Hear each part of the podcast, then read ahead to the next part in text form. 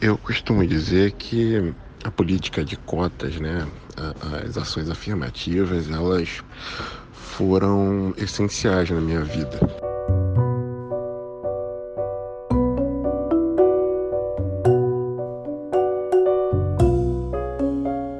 Negro, pobre e aluno de escolas públicas durante toda a trajetória escolar, Irapuã Santana se considera um fruto das cotas raciais para o acesso ao ensino superior, institucionalizadas principalmente pela pressão do movimento negro e pela necessidade de democratizar as universidades públicas. As chamadas ações afirmativas se tornaram uma política central para a educação no país e foram expandidas para o mercado de trabalho. Além da marca da primeira década das cotas a nível nacional, 2022 também é crucial por outro motivo. Pelo texto legal, é neste ano que a política deve passar por uma revisão que vai avaliar os efeitos da medida no acesso à educação no Brasil. É para pensar na trajetória que nos trouxe até aqui, nos efeitos hoje promovidos pela política de ações afirmativas e nas mudanças e melhorias que podem ser implementadas que a Mais Conteúdo, editoria de reportagens especiais de O Tempo, apresenta em três episódios o podcast 10 anos da Lei de Cotas. Eu sou Keila Ariadne. E eu sou Ana Luísa Bongiovanni e esta é a parte 1, o passado.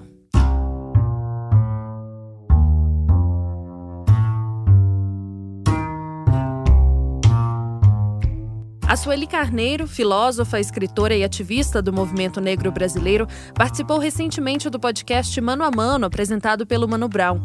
Na conversa, ela disse isso aqui. A elite intelectual desse país ela tinha um projeto muito claro. Ela dizia: com essa negrada e com esse monte de índio, esse negócio aqui não vai dar certo.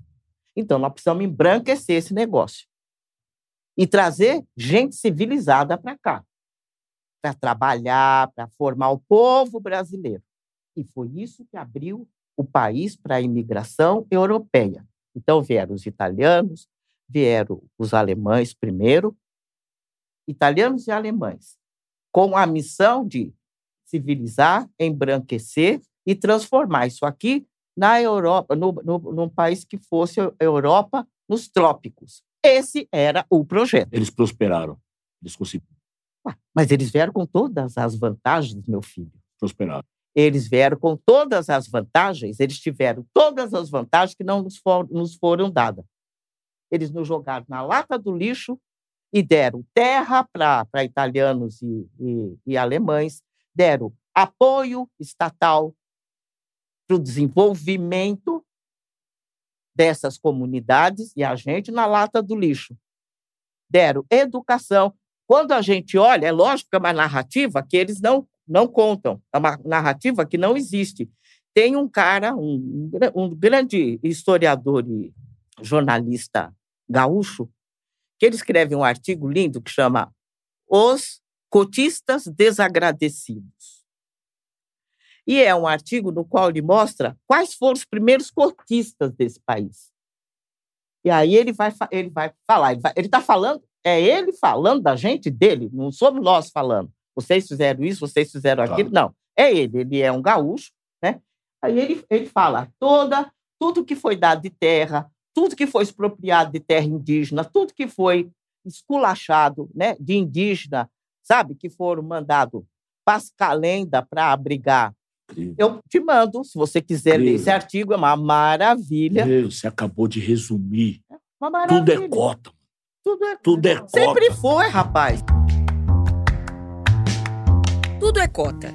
O texto de que a Sueli Carneiro fala é do jornalista e historiador Paul Golim dos trechos, ele diz, abre aspas, a parte rica do Rio Grande do Sul e outras regiões do Brasil é o presente de cotistas do passado. As políticas de colonização do país foram as aplicações concretas de políticas de cotas. Aos servos, camponeses, mercenários, bandidos, ladrões, prostitutas da Europa, foi acenado com a utopia cotista. Ofereceram-lhes, em primeiro lugar, um lugar para ser seu, um espaço para produzir, representado pelo lote de terra, uma colônia para que pudesse semear o seu sonho. Fecha aspas. A gente está falando, nesse período, de uma república proclamada há pouco tempo, que também tinha acabado de sair de um regime escravocrata que foi base da economia por pelo menos 200 anos. Incentivar a vinda de europeus do país fazia parte de uma política racista que tinha como objetivo embranquecer a população brasileira. E por isso, os imigrantes tinham terras garantidas quando desembarcaram por aqui.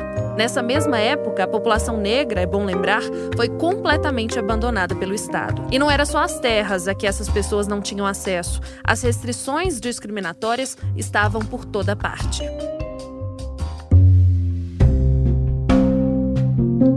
No caso da educação, as cotas raciais surgiram no mundo nos anos 40, na Índia. Por lá, em 1949, os Dalits, integrantes da casta social mais baixa do país, foram alvo da política afirmativa e passaram de 1 a 12% dos matriculados nas universidades entre 1950 e 2005. Aqui no Brasil, a questão também é bem mais antiga do que a gente possa pensar. Em 1968, 44 anos antes de a lei de cota ser aprovada, a lei do boi reservava 80% das vagas em escolas de ensino médio agrícola e nas escolas federais de ensino superior de agricultura e veterinária.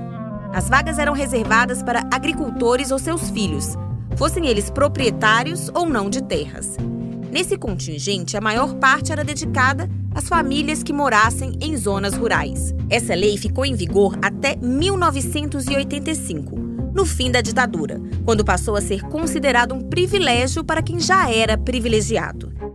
Quando a gente, lá no início dos anos 2000, é, começa a debater na universidade, porque já estava acontecendo um debate nacional sobre a necessidade de democratizar o ensino superior, é porque se reconhecia que o ensino superior era muito segregado em termos do corpo discente, dos estudantes. É? Esse é o Rodrigo Ednilson, professor da UFMG e presidente da Comissão de Ação Afirmativa e Inclusão da Universidade. E o movimento social negro tinha uma tese que é, é que o racismo estrutural, institucional, hoje a gente tem dado nome, né?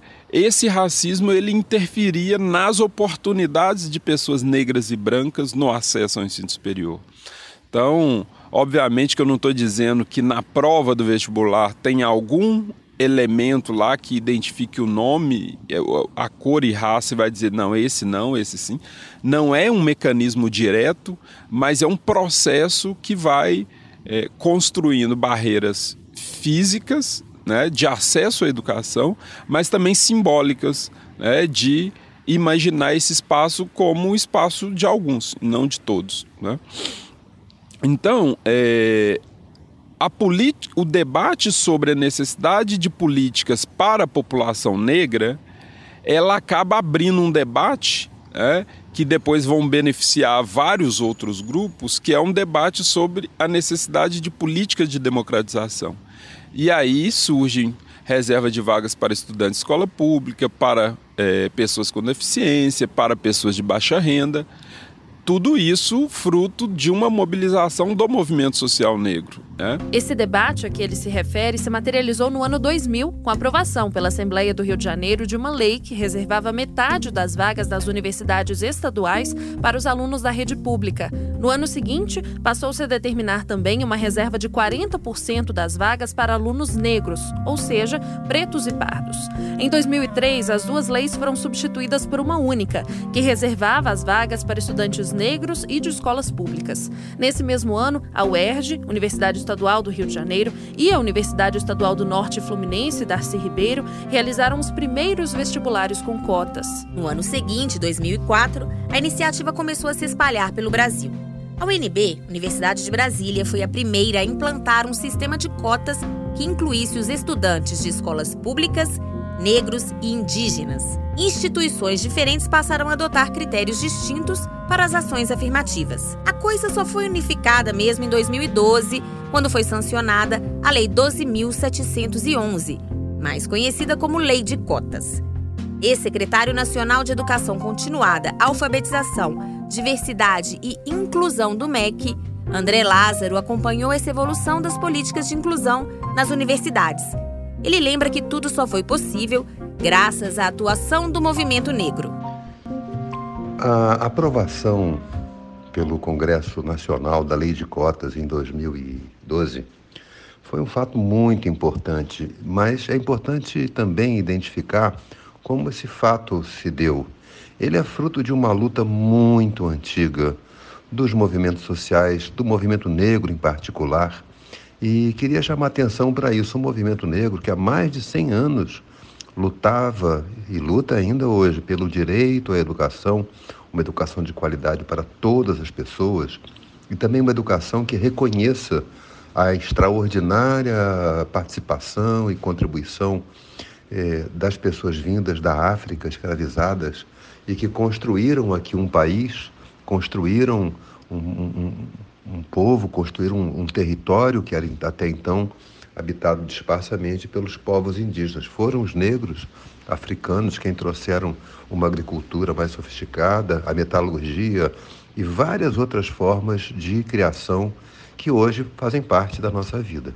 Então, é, a lei de cotas ela vem é, responder a uma demanda secular pelo direito à educação das populações negras e chamando atenção para isso, foram essas populações negras, na sua luta, que abriram as portas da universidade para a população mais pobre.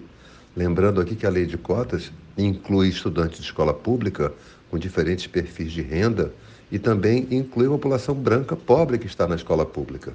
Então, parabéns ao movimento negro, porque na sua luta civilizatória, ele, como diz a professora Nilma Lino Gomes, educa a sociedade brasileira, educa para nos tornar menos discriminatórios, mais inclusivos e mais democráticos. Para André Lázaro, as cotas são um dos mecanismos capazes de efetivamente democratizar o acesso à educação, que é essencial, em última instância, para acabar também com outros tipos de desigualdade. É interessante notar a reação que houve à época, que ainda hoje se vê.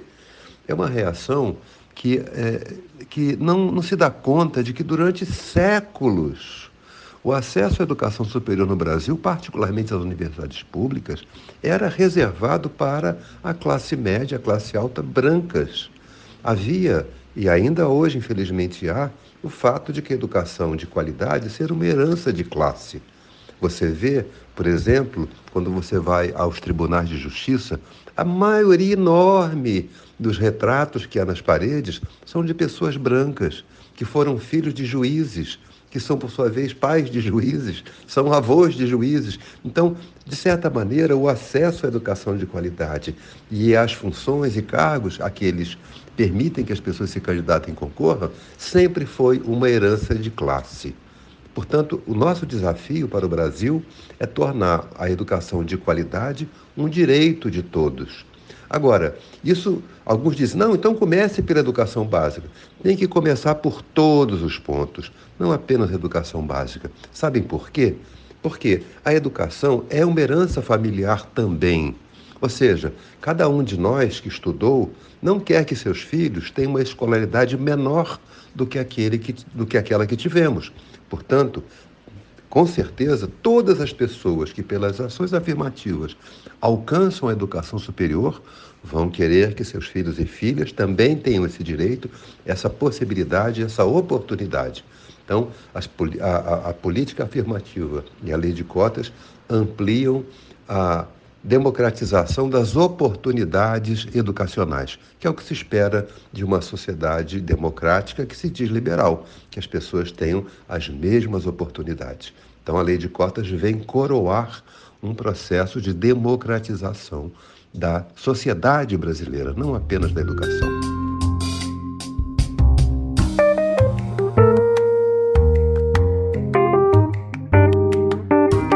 Foi graças às cotas da UERJ, lá no início dos anos 2000, que o Irapuan Santana, hoje presidente da Comissão de Igualdade Racial da UAB de São Paulo, conseguiu quebrar esse ciclo. A primeira vaga de emprego formal, né, para assim dizer, que foi o estágio, eu apenas consegui porque eu estava na UERJ, né? Eu tinha aquele selinho, né, de verificação da UERJ. É, não conhecia ninguém, né? Não tinha o QI. Meus pais não eram do meio jurídico, né? Então É, isso foi determinante para eu conseguir acessar outros espaços, para eu ter mais tranquilidade, para conseguir trabalhar, enfim, e, e, estudar e tudo mais. E dentro da perspectiva pessoal, é, é sem dúvida nenhuma, a gente tem acesso a outras informações, a outras relações, a novos mundos e que acaba por abrir horizontes, né? Então, é, com certeza, esse tipo de coisa acabou despertando em mim a, a, a ambição e o direito de sonhar. Né? Então, eu acho que eu devo bastante à política de cotas, obviamente que eu fui lá, agarrei a chance e hoje em dia eu consigo ter uma vida confortável por conta disso. Mas eu acho que, para além de tudo, né, a gente tem um salto intergeracional muito grande. É, isso eu digo porque, por exemplo, a minha mãe ela teve só até a quarta série eu consegui né, é, me tornar doutor em direito e hoje em dia minha filha ela estuda num dos melhores colégios de São Paulo. Então isso é uma coisa que quando a gente coloca em perspectiva a gente não consegue nem dimensionar a forma como esse efeito né, de ondas, é como se fosse jogar uma pedrinha num lago e começasse a ver aquelas ondas, esse efeito, onde é que ele vai parar?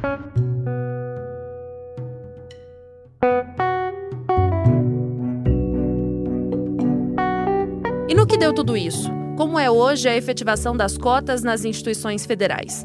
Essas respostas a gente traz no próximo episódio, que vai falar sobre o momento atual da lei de cotas no Brasil.